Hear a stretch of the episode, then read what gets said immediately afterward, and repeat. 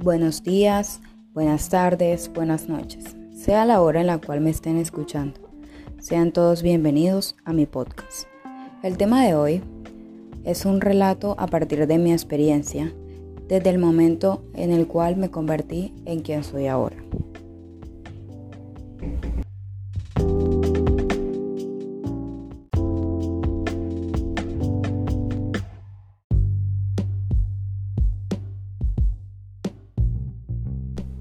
Los seres humanos somos como la naturaleza.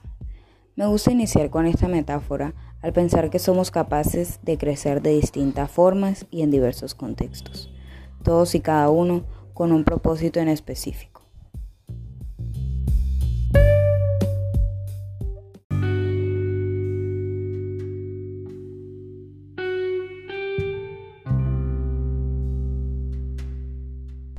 En esta historia siempre hubo un cactus. Durante su infancia fue una persona despierta, aplicada, independiente, tímida y soñadora.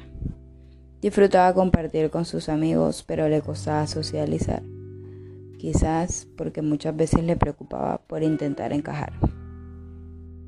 El cactus es una planta capaz de sobrevivir temperaturas elevadas sin agua y en terrenos áridos, difíciles de encontrar.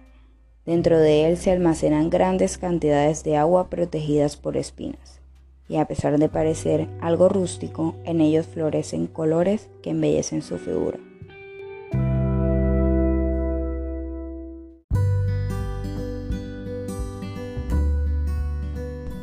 Así tal cual se consideraba, con espinas tratando de proteger un gran tesoro. No todo el tiempo fue así. Existieron momentos difíciles que hicieron crecer el cactus y comenzar a florecer. Al empezar la adolescencia, próximas a la juventud, empezó a tener distintas amistades, salía más, era extrovertida, graciosa, espontánea. Esto se logró gracias a que empezó a rodearse de otras plantas, otras personas, llenas de vida que la enseñaron a ver de otra manera.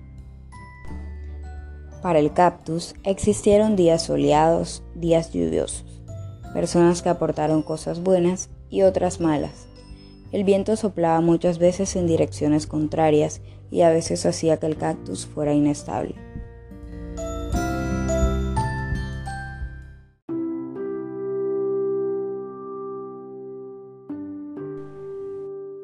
Con el paso del tiempo se dio cuenta de que todos funcionaban de maneras distintas.